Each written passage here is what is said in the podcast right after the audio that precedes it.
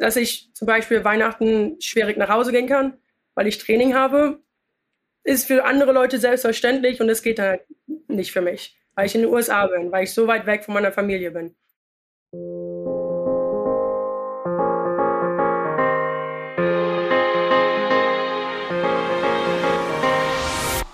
Ja, hallo und herzlich willkommen zu einer neuen Folge des Team Deutschland Podcast, der präsentiert wird von der Sparkassen Finanzgruppe. Mein Name ist Jens Behler und ich freue mich, dass ich hier äh, einmal im Monat mit äh, sehr inspirierenden Menschen, nämlich den besten Sportlerinnen und Sportlern Deutschlands sprechen kann. Und ja, so langsam bewegen wir uns Richtung Olympischer und Paralympischer Spiele 2024 in Paris. Es ist noch etwas mehr als ein Jahr, bis es losgeht. Und deswegen haben wir im vergangenen Jahr die Zeit genutzt und wollen das auch diese Folge tun, nämlich ein ähm, bisschen abseits des Spielfelds oder ähm, ja, des Sports zu schauen, was denn unsere Athletinnen und Athleten sonst noch so Besonderes tun, mit welchen Dingen sie sich auseinandersetzen und auch da eigentlich Vorbilder ähm, für unsere Gesellschaft sind. Ähm, da haben wir zum Beispiel schon über Ernährung gesprochen, über soziales Engagement, den Umgang mit Rückschlägen. Ja, und heute äh, in dieser Folge wollen wir über Commitment, Opferbereitschaft und Hingabe sprechen, nämlich wenn man all in geht quasi für, für seinen Sport, also gerade auch Eigenschaften, die äh, LeistungssportlerInnen total auszeichnen. So, ansonsten kommt man nicht in die Weltspitze. Und noch besser, man kann sich, glaube ich, nicht in der Weltspitze behaupten, weil ich glaube, das ist nochmal ein, äh, ein Stück intensiver, wenn man nicht alles für den ähm, Sport gibt. Und da habe ich mir heute einen Gast eingeladen, der dazu sehr, sehr viel erzählen kann. Denn nicht nur sportlich äh, ist sie in einer Sportart unterwegs, die sehr trainingsintensiv ist. Man muss nämlich ordentlich Kacheln zählen, wie man so sagt. Äh, wir reden nämlich vom Schwimmen. Und ähm, da freue ich mich, dass äh, Anna Elend heute zu Gast ist. Ähm, Anna ist, ja, war für Team Deutschland 2021 bei den Olympischen Spielen in Tokio am Start und hält die deutschen Rekorde über 50, 100 und 200 Meter Brust und hat im Jahr 2022 WM Silber über 100 Meter Brust gewonnen und bei der Kurzbahn WM auch nochmal Bronze über die gleiche Strecke. Und jetzt kommt das Entscheidende, sie lebt und trainiert in den USA, aber dazu noch im Laufe des Gesprächs mehr. Jetzt erstmal herzlich willkommen, Anna. Schön, dass du dabei bist. Vielen Dank für die Einladung. Anna, ich habe schon angerissen. Bei mir ist es jetzt, wo wir aufnehmen, 15.30 Uhr. Wie viel Uhr ist es bei dir und wo erwische ich dich? Ähm, bei mir ist, ist, es jetzt 8 Uhr morgens, so 8.36 Uhr und ich bin in Texas, in Austin, bei mir zu Hause. Du sagst schon bei dir zu Hause. Äh, heißt, was machst du da?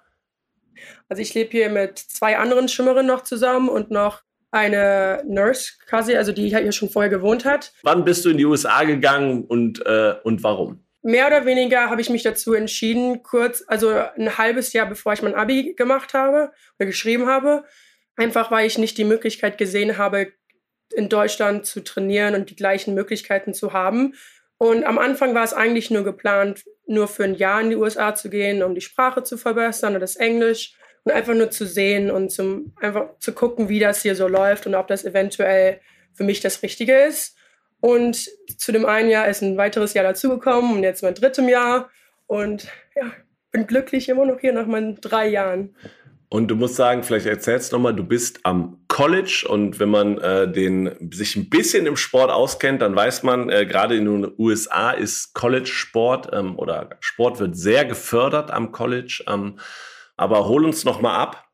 Du warst in Deutschland, hast du dein Abi quasi gemacht. Du warst auch ähm, so wie ich das gesehen habe, auf einer Sportschule in, in, in Frankfurt, bist da auch Elite-Schülerin des Sports äh, 2020 geworden, hast da dein Abi gemacht und hast dann entschieden, okay, ich möchte studieren, zum einen, aber eben auch dann nochmal Fokus auf den Leistungssport und das geht in den USA besser. Genau. Ich wusste nicht genau, wie ich das Studium und das Schwimmen unter einen Hut bekommen sollte in Deutschland, weil es einfach, wie man weiß, nicht dieses große Uni, dieser ganzen College-Sportarten gibt es nun mal einfach nicht. Und deswegen bin ich dann auf quasi ein Recruiting Visit, nennt man das hier quasi, gegangen. Und dann habe ich mir drei verschiedene Unis angeguckt und einmal habe ich mir Texas, wo ich jetzt bin, wo ich dann auch unterschrieben habe mit meinem Stipendium. Und dann zwei weitere habe ich mir noch angeguckt in Kalifornien, einmal USC und UCLA. Aber im Endeffekt, wie gesagt, habe ich mich dann für Texas entschieden und Fühlt sich gut an, immer noch. Ja, bisher, bisher ist alles super, freut mich hier. ist kein, ist ja sicherlich kein kleiner Schritt. Wie hast du dich, du hast gesagt, klar, hast dich damit auseinandergesetzt, mit wem hast du gesprochen? Sicherlich mit Eltern, aber auch mit, mit vielleicht jemandem, der den Weg schon mal gegangen ist. Äh, wie hast du dich für, auf diese Entscheidung vorbereitet?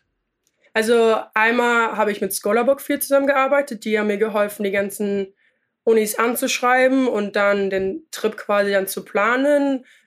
Ich habe auch noch mit Marius Kusch gesprochen, ist auch ein anderer äh, Sportlerkollege von mir, der jetzt schon seit sechs oder sieben Jahren in den USA wohnt und auch hier Queens ist er, glaube ich, an die, in die Uni gegangen und hat da auch seinen Abschluss gemacht und wohnt hier jetzt, hat jetzt seine Green Card beantragt und hat die jetzt, glaube ich, auch bekommen. Also er wohnte jetzt permanent in den USA.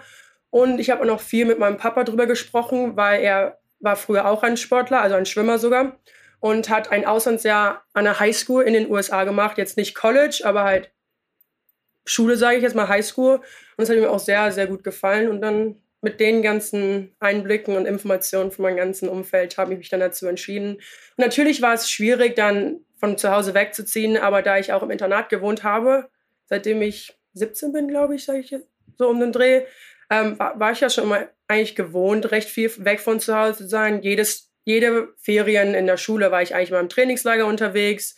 Und meine ganzen Wettkämpfe, die international waren, das war schon immer viel gewohnt, nicht viel zu Hause zu sein. Natürlich ist die USA doch noch mal ein bisschen weiter weg, nicht nur ein paar Stunden, sondern ein zehnstündiger Flug und dann noch sieben Stunden Zeitverschiebung.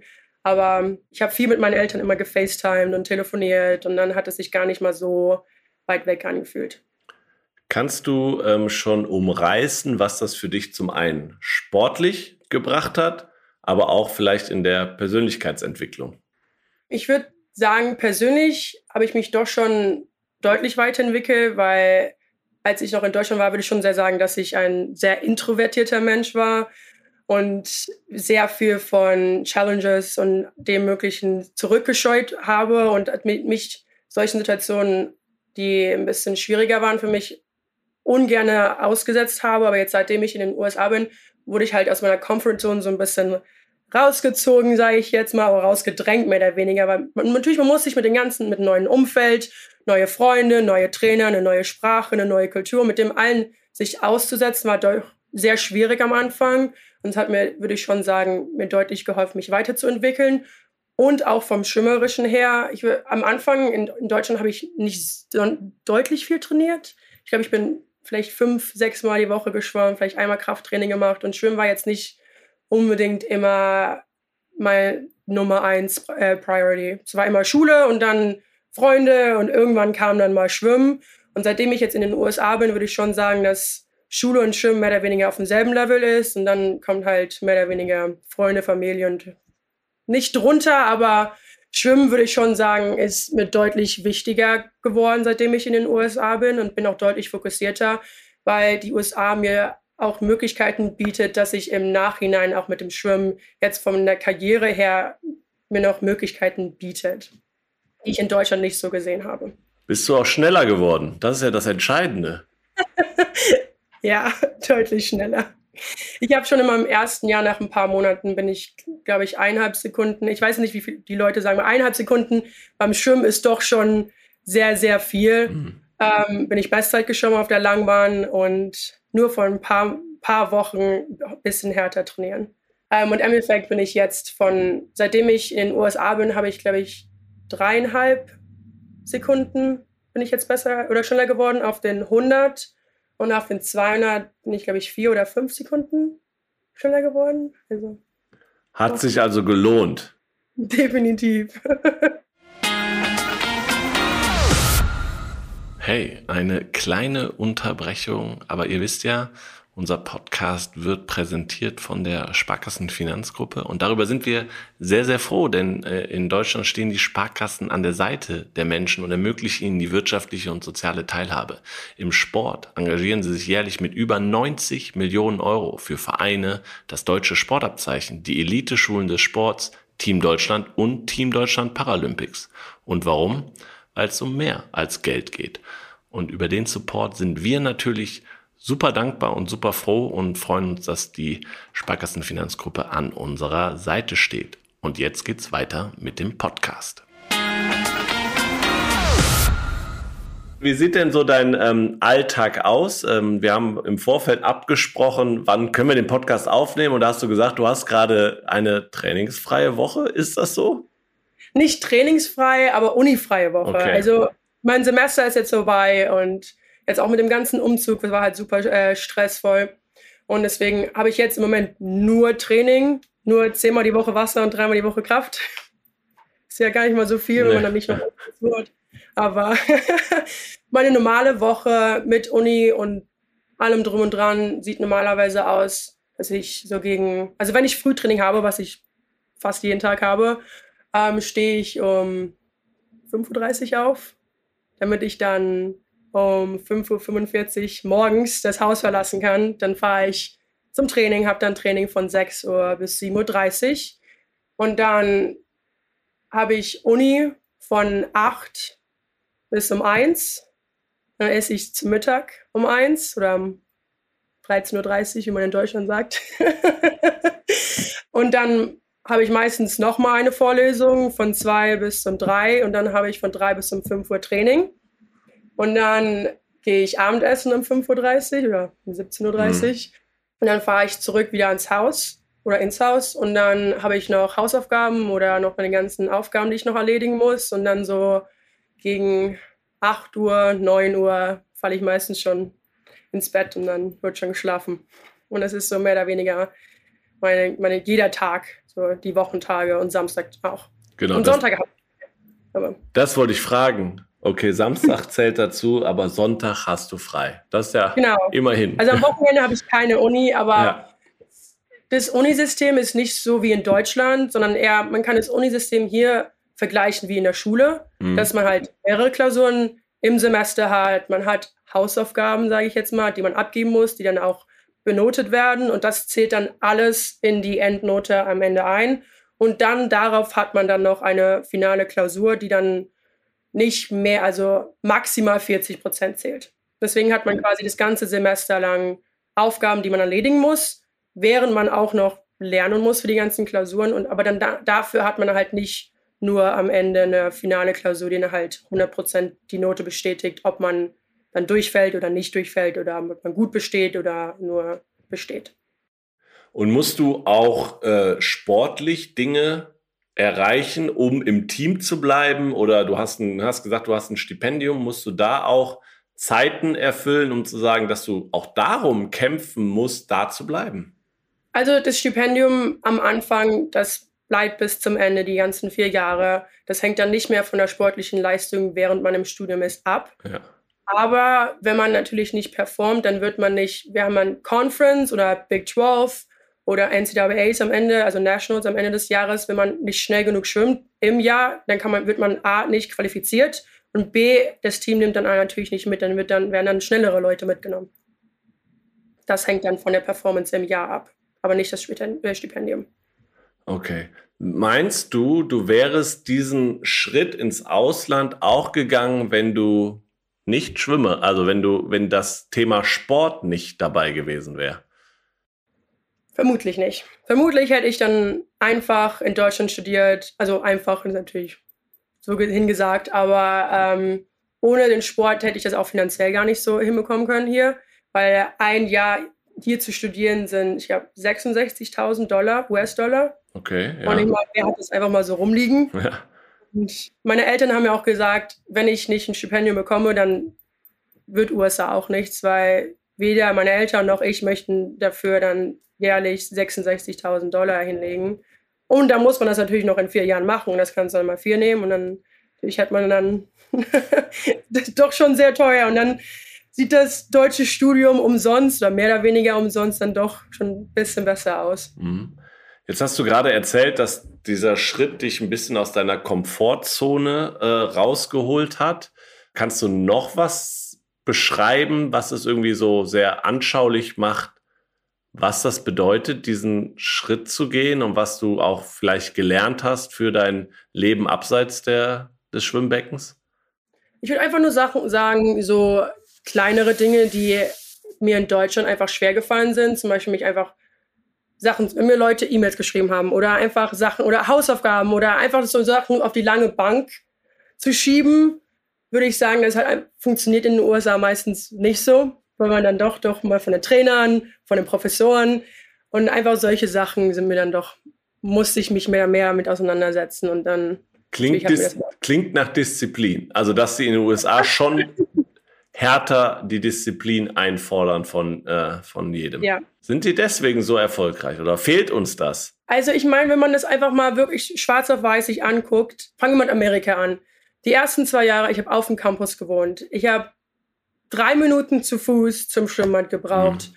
Alle meine, äh, meine Fächer und meine Vorlesungen waren innerhalb zehn Minuten Fußweg von mir entfernt. Meine Ess, also die Cafeteria auch fünf Minuten von mir entfernt. All unsere ganzen Doktoren und alles und ärztliche Hilfe, alles innerhalb von 20 Minuten zu Fuß von mir entfernt. Und das kannst du einfach in Deutschland, hast du einfach nicht die gleichen Möglichkeiten. Es ist einfach zugeschnitten auf das Modell. Es ist ne? einfach ne? alles zugeschnitten ja. auf die Athleten. Ich meine, ich habe, wenn ich irgendwie Hilfe gebraucht habe in einem von meinen Fächern, dann haben wir direkt Tutoren wurden einen zugestellt. Als Freshman, also als Erstjahr, äh, musstest du quasi ins Study Hall gehen am Anfang. Mhm. Und es ist immer abends nach dem Training gewesen, eine Stunde. Und dann haben die dich mehr oder weniger dazu gezwungen, da zu sitzen und Hausaufgaben zu machen. Einfach nur dir zu zeigen, Diszi Disziplin mehr oder weniger dir beizubringen, zu sagen, du musst dich hinsetzen und deine Hausaufgaben machen, deine Aufgaben zu erledigen, um auch noch weiter schwimmen zu können. Weil wenn du das nicht gemacht hast, dann dürftest du auch nicht mehr ins Training gehen.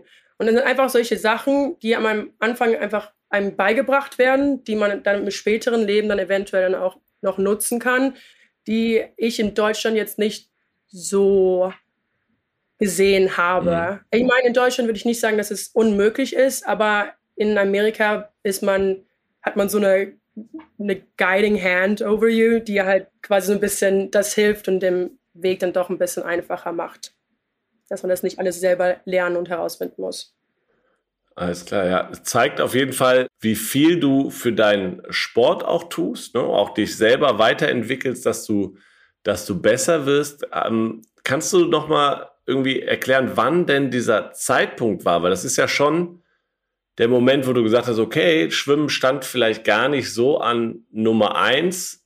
In Deutschland gab es irgendwie einen, einen Turning Point, wo du gesagt hast, so jetzt war klar, ich will mich aufs Schwimmen konzentrieren. Also ich würde nicht sagen, dass ich den in Deutschland hatte, sondern erst in den USA, weil es war, wenn für mich war es, wenn das in den USA nicht klappt, dann wäre ich fertig mit Schwimmen gewesen. Dann habe ich gesagt, okay, ich habe meinen Spaß gehabt, ich habe alles so weit erreicht, was ich in dem Sinne erreichen konnte und dann bin ich fertig und dann normal Uni und dann einfach mein Leben weiterleben. Und dann, als ich, ich glaube, nach Tokio, wo ich dann nur, sage ich jetzt mal, als Halbfinale gekommen bin, und dann mit dem bisschen Training, nur mit Kleinigkeiten, die wir verändert haben. Und am Anfang war ich immer noch nicht, habe ich immer noch nicht so trainiert, wie ich jetzt im Moment trainiert habe, mein erstes Jahr, sondern viele Krankheiten, viele Verletzungen. Natürlich der Umstieg von nur ein bisschen zu trainieren zu der Härte im Training in den USA hat natürlich ein bisschen gedauert, bis ich mich daran gewöhnt habe. Und dann daran zu sehen, dass ich nur mit nur ein bisschen Kleinigkeiten Veränderungen, dass ich dann doch so viel schneller schon geworden bin, das hat mir, das, das war so der Punkt, wo ich gesagt habe, ja, ich möchte das und ich möchte mehr. Mhm. Jetzt opferst du viel, das kann man gar nicht so, also ich glaube, als Außenstehender sieht man das nicht. Ne? Also Sportler treten in Erscheinung, wenn sie bei einem Wettkampf sind. Was alles dahinter liegt, sieht man in erster Linie nicht. Äh, ich habe bei dir auf Instagram ein Zitat gefunden, It's okay to live a life others do not understand. Was kannst du denn erzählen, dass es die anderen verstehen, was das bedeutet? Ich glaube, am einfachsten kann man es vergleichen mit Leuten, die 8 bis 5 Uhr Job, ja. 9 to 5. 9, 9 to 5, ja. genau. Das heißt, einen Job haben. Man ist den ganzen Tag mehr oder weniger mit dem Job zu tun und man hat viel zu tun. Man muss aber noch dazu sagen, die Leute, die halt quasi arbeiten, sage ich jetzt mal, für die die für die meisten, sage ich jetzt mal, ist es mehr eine mentale, also das ist mehr von Denken und vielleicht am Schreibtisch zu sitzen und halt einfach die Sache. Aber als Sportler hat man natürlich noch die physical and mental part, das ist einfach alles zusammen und es ist für den Körper äh, ist es anstrengend, für den Kopf ist das anstrengend. Es ist sehr, sehr schwierig, aus dieser Bubble, sage ich jetzt mal, rauszukommen. Als wenn man zu Hause ist, ich meine, ich bin hier auch mehr oder weniger permanent mit meinen Teammates. Mhm. Aber es ist sehr, sehr schwierig, davon Abstand zu nehmen. Und es ist nicht, dass man das nur sagt, okay, man hat diese zwei, drei Stunden am Tag, die man vielleicht trainiert, sondern du hast noch außerhalb, dann musst du zum Doktor gehen, dann hast du Treatment, um deine ganz, vielleicht eine Verletzung, die du hast, weil deine Muskeln äh, permanent äh, am Arbeiten sind. Und dann hast du es einfach, es ist schwierig zu erklären für jemand, der halt nie, sage ich jetzt mal, Leistungssport gemacht hat. Aber äh, gibt es was, was du gesagt hast, du hast schon erklärt, was du gelernt hast, ne? Also was, ja. aber gibt es was, was du, was für jedermann da draußen verdeutlicht, was du auch opferst? Ne? Zu sagen, das und das kommt für dich nicht in Frage. Du hast gerade schon beschrieben, okay, dieses, du kannst eigentlich nicht abschalten. Ne? Ja. Also wenn du dich auch abseits der Schwimmhalle mit Schwimmen beschäftigt, das ist ja das, was auch im Arbeitsleben an, das Anstrengende ja. ist, wenn du nicht um ja. 17 Uhr Feierabend machst, sondern danach das ganze Rad weiterdreht. Das ist anstrengend, das ist klar. Aber gibt es auch Dinge, wo du es den Menschen da draußen deutlich machen kannst, hey, Leistungssport ohne Opferbereitschaft, das und das sein zu lassen, gibt es nicht. Ja, also ich meine, klar, man kann schlecht irgendwelche anderen Hobbys währenddessen machen. Das ist halt einfach eine Sache, die man, das geht einfach nicht. Man kann sage ich jetzt mal, man kann nicht einfach mal sagen, okay, jetzt, jetzt gehe ich mal in Urlaub oder ich mache jetzt hier, habe ich mal Urlaub oder treffe mich mal mit meinen Freunden oder wir gehen jetzt hier mal aus oder wir gehen jetzt hier mal Party machen oder hier ist ein Geburtstag oder solche Sachen gehen einfach nicht. Und meine Saison zum Beispiel ist das ganze Jahr. Und ich habe vielleicht eventuell drei Wochen im ganzen Jahr, wo ich wirklich mal nichts machen muss, sage ich jetzt mal. Weil wir haben College-Saison, die von Oktober bis April geht und dann von April bis Juli mehr oder weniger oder fast August sogar noch rein, ist dann international Langbahn mehr oder weniger. Mhm. Das heißt, man ist das ganze Jahr, trainiert man, hat Wettkämpfe unterwegs und das ist halt schwierig. Dann kann, man muss halt auch wirklich auf viele Sachen verzichten, die für andere Leute mehr oder weniger normal sind mhm. oder als selbstverständlich äh, gesehen werden. Dass ich zum Beispiel Weihnachten schwierig nach Hause gehen kann, weil ich Training habe, ist für andere Leute selbstverständlich und es geht halt nicht für mich, weil ich in den USA bin, weil ich so weit weg von meiner Familie bin. Noch eine kleine Werbeunterbrechung und zwar hören wir in die Folge des Team D Paralympics Podcast rein. Ja, ich mache Ehrenamt. Ich mache soziale Dinge. Aber ist doch cool. Wenn solche Geschichten dabei rauskommen, lohnt sich jede Minute. Ja, ihr habt's gehört. Sebastian Dietz ist in der aktuellen Folge unseres Partner-Podcasts ähm, zu Gast und ja, der inkomplett querschnittsgelähmte Kugelstoßer ist ein Multitalent im Bereich Ehrenamt. Er ist vom Fußballtrainer im Amateurbereich über die Arbeit mit Kindern mit Behinderung bis hin zum Athletensprecher. Er ist eine absolute Ehrenamtsmaschine und spricht im, in der neuesten Folge des Team Deutschland Paralympics Podcast genau darüber. Ähm, hört rein, es lohnt sich. Sportlich erfolgreich ist Sebastian Dietz natürlich auch noch und spricht über seine Ziele zu Paris 2024. Es lohnt sich also, folgt dem Team Deutschland Paralympics Podcast und hört in die Folge mit Sebastian Dietz rein.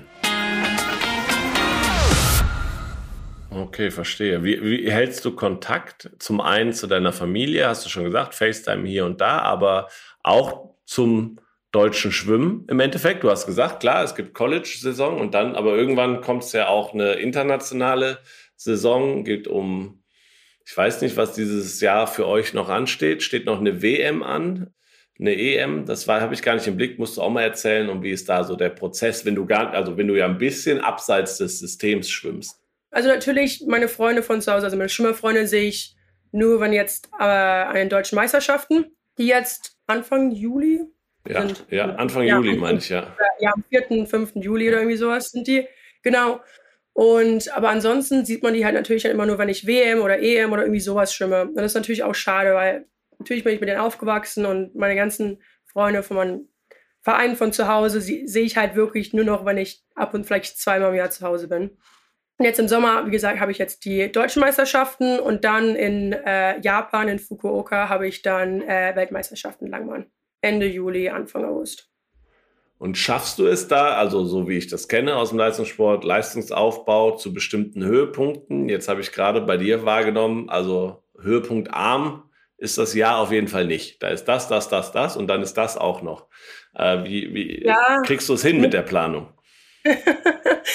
es ist schwierig. Es ist sehr, sehr schwierig. Vor allem, weil jetzt mit äh, Uni und da habe ich natürlich noch die College-Saison und dann während der College-Saison habe ich dann noch zwei Höhepunkte und dann im Winter hatte ich auch noch Kurzbahn-WM in Australien, was dann auch nochmal ein Höhepunkt war. Und jetzt im Sommer habe ich Langbahn-WM, was jetzt natürlich auch wieder ein Höhepunkt ist. Und das heißt dann, dass ich dann mich entscheiden muss, welche Wettkämpfe ich dann aus dem Training schimme, welche Wettkämpfe ich nicht aus dem Training schimme, welche ich nur so ein, ein bisschen runtertape, weil natürlich muss ich mich auch noch qualifizieren für bestimmte Wettkämpfe. Mhm. Da muss ich dann natürlich auch in Form sein, um die Zeiten zu schwimmen oder die Platzierung zu machen in Deutschland. Und es sind dann im Jahr würde ich sagen, um die vier, fünf Höhepunkte, für die ich dann komplett trainieren muss, also mit einem Runtertapern und eine richtige Vorbereitung. Und aber das wird dann immer am Anfang des Jahres mit einer Trainerin setzen wir uns dann hin und wird gesagt, okay, welche Wettkämpfe sind dir wichtig, welche Wettkämpfe sind Pflicht. Und dann müssen wir, dann wird dann halt geplant, wann wir, wir haben im, Training hier haben wir sagen wir, wir haben Green, Orange und Red Weeks.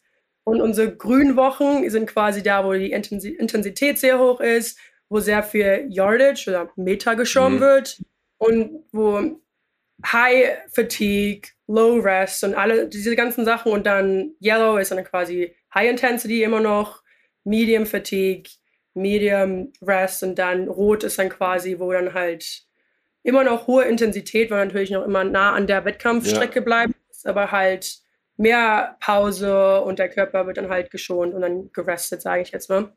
Und dementsprechend, und dann haben wir immer so einen ganzen Plan, die ganzen drei Farben und dann, wird dann, dann kann ich immer genau sehen, welche Woche ich dann wirklich da sein muss und dann, wo ich natürlich ganz sehr, sehr, sehr müde am Ende sein werde und in welchen Wochen ich dann ein bisschen mehr Pause habe und weniger Training. Und, ja. und das hilft natürlich, wenn man mental sich darauf vorbereiten kann. Okay, das klingt aber auch danach, als hättest du das auf jeden Fall auch gelernt weit im Voraus zu planen, wie man so ein ganzes Jahr äh, durchtaktet. Okay. Genau. Aber was ich raushöre, äh, dass sich das ähm, ja schon gelohnt hat für dich, äh, diesen Schritt zu gehen. Auch da nochmal ein Zitat von dir äh, auf Instagram, was ich gefunden habe. I still remember when I prayed for the things I have now. Würdest du das immer noch so unterschreiben? Ich glaube, 2018 hast du das schon irgendwie äh, ja, das, gepostet. Äh, ähm, ja, ich würde schon sagen, ja, natürlich, ja, wenn ich jetzt zurückblicken würde, ich glaube, mein jüngeres Ich würde schon sehr impressed, sage ich jetzt mal, sein mit den Sachen, die ich jetzt erreicht habe, weil ich niemals auch nur davon geträumt habe, überhaupt so weit zu kommen. Natürlich, jeder Sportler träumt von Olympia und WM und hier und das, aber das trotzdem zu erreichen und also manchmal denke ich mir so, ja, eigentlich bin ich auch eigentlich erst 18 oder 19 und dann fast mit der Uni fertig und dann wie schnell die Zeit vergeht.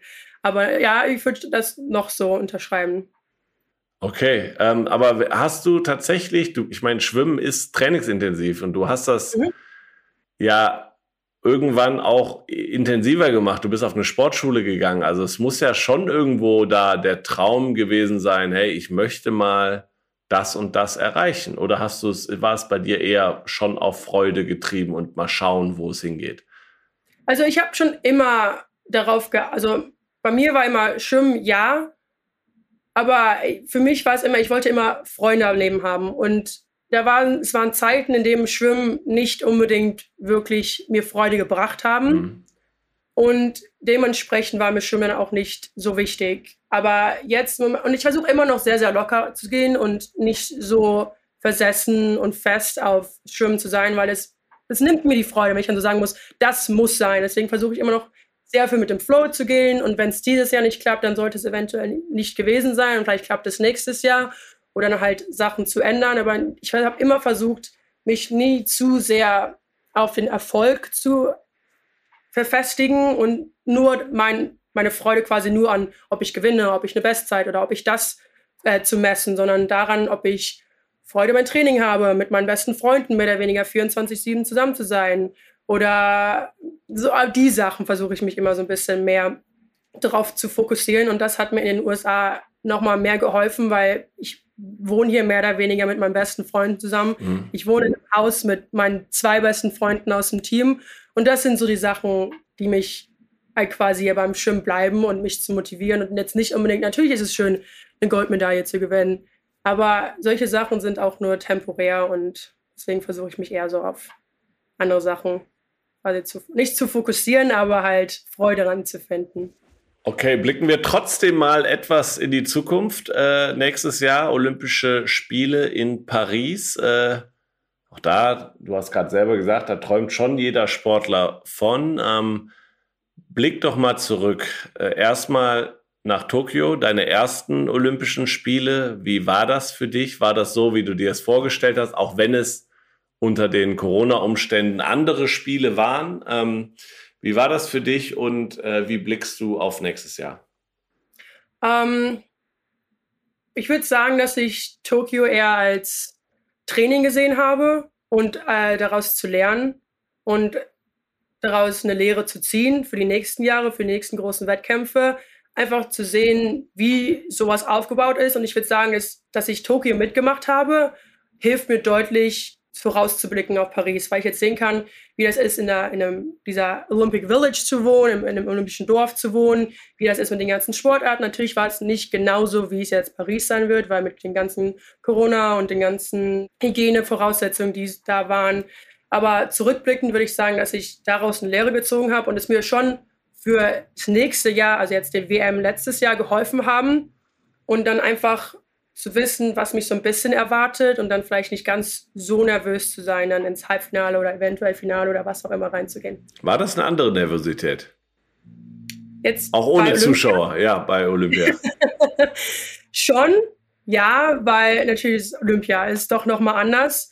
Aber ich war gar nicht mal so nervös, wie ich eigentlich gedacht hätte, ich wäre. Weil wie gesagt, das, bei mir ist immer, mein Papa hat mir immer so beigebracht, alles kann, nichts muss. Mhm. Und dabei versuche ich immer noch wei so weiter zu gehen und das immer so vor mir zu Mantra, haben. Ich, Mantra, was du Genau, Mantra, hast, alles kann, nichts muss. Und dann einfach das zu genießen und äh, die ganze, es einfach aufzusaugen und dann mit dem deutschen Team da zu sein. Und es war schon echt schön. Okay, blicken wir nach Paris. Äh, wollen wir natürlich auch, ist noch ein bisschen hin, aber ein bisschen ist das sicherlich schon auch bei dir im Hinterkopf. Äh, wie oft denkst du daran? Ich würde jetzt nicht sagen täglich, aber es hilft natürlich im Training, wenn wir jetzt eine harte Serie oder sowas zu haben, sich die Sachen vors Auge nochmal zu rufen, warum man das eigentlich macht. Wenn man jetzt kurz davor ist zu sagen, okay, aufzugeben, sage ich jetzt mal, ich kann nicht mehr, es reicht jetzt, zu anstrengend und dann sich einfach nochmal vor Augen zu führen, WM, Olympia, natürlich auch die ganzen Leute, wenn man das jetzt alles dann einfach wegwerfen würde, nur weil es jetzt zu anstrengend ist.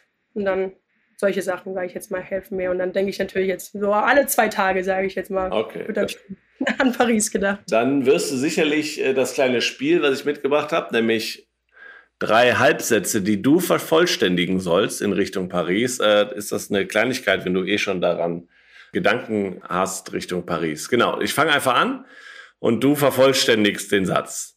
Wenn ich an Paris 2024 denke, dann explodiere ich fast vor Freude. Sehr gut. Als Athletin wünsche ich mir in Paris Spiele, die bedeutungsvoll sind und viel Freude bringen an alle Athleten. Sehr gut. Und jetzt zum Abschluss. Nach Paris 2024 werde ich zwei Monate eine Schwimmpause machen. Die hast du dir verdient.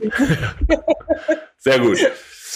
Ja, wunderbar. Anna, wir kommen äh, langsam zum Ende. Äh, vielen, vielen Dank, dass du uns ähm, einen Einblick gegeben hast in deinen Werdegang ein wenig, aber auch in das, was, was diesen Werdegang so besonders macht, ähm, was du auch mitgenommen hast. Ich glaube, das ist das, was man oder was auch Menschen da draußen ähm, mitnehmen können, raus aus der Komfortzone, kann gut sein.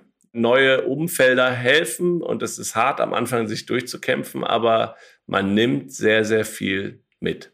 Definitiv. genau. Und dann aber jetzt ganz zum Abschluss noch die Chance für dich, einmal nicht nur für deinen Weg, sondern besonders auch für deinen Sport, fürs Schwimmen mal eine Lanze zu brechen und zu sagen, warum denn die Menschen da draußen, vielleicht junge Teenager oder so, sagen, ey, Schwimmen ist eigentlich ein geiler Sport. Schwimmen ist natürlich schwierig, ja. Man hat sehr viel, viel, muss sehr viel Zeit investieren in den Schwimmsport Und wie du am Anfang auch gesagt hast, das Kacheln zählen ist natürlich nicht unbedingt, was jedem Freude beibringt. Aber der Schimpfsport hat mir auch eine zweite Familie gegeben, die ich sehr, sehr, sehr zu schätzen weiß und sehr, sehr dankbar für bin. Ein toller Sport. Wunderbar. Vielen, vielen Dank, Anna. Und äh, vielen Dank euch da draußen fürs Zuhören. Empfehlt diesen Podcast weiter. Ähm, das hilft. Wir wollen, dass äh, mehr Menschen da draußen die Geschichten unserer Sportlerinnen und Sportler hören, verstehen und kennenlernen. Ähm, vielen Dank auch ähm, an Manic Studios, die das hier im Nachgang postproduzieren und mich unterstützen äh, und äh, den äh, Podcast zusammenschneiden. Gebt uns gerne dem Podcast eine, äh, eine Empfehlung oder fünf Sterne auf den verschiedenen Plattformen. Hört auch gerne mal in unseren Partner-Podcast rein, nämlich Team Deutschland Paralympics. Die haben auch einen Podcast. Da gibt's auch ähm, spannende Geschichten auf dem Weg zu den Paralympics in Paris. Und ansonsten, ja, hören wir uns in einem Monat auch schon wieder. Anna, nochmal vielen Dank an dich. Dankeschön. Und damit ciao und tschüss.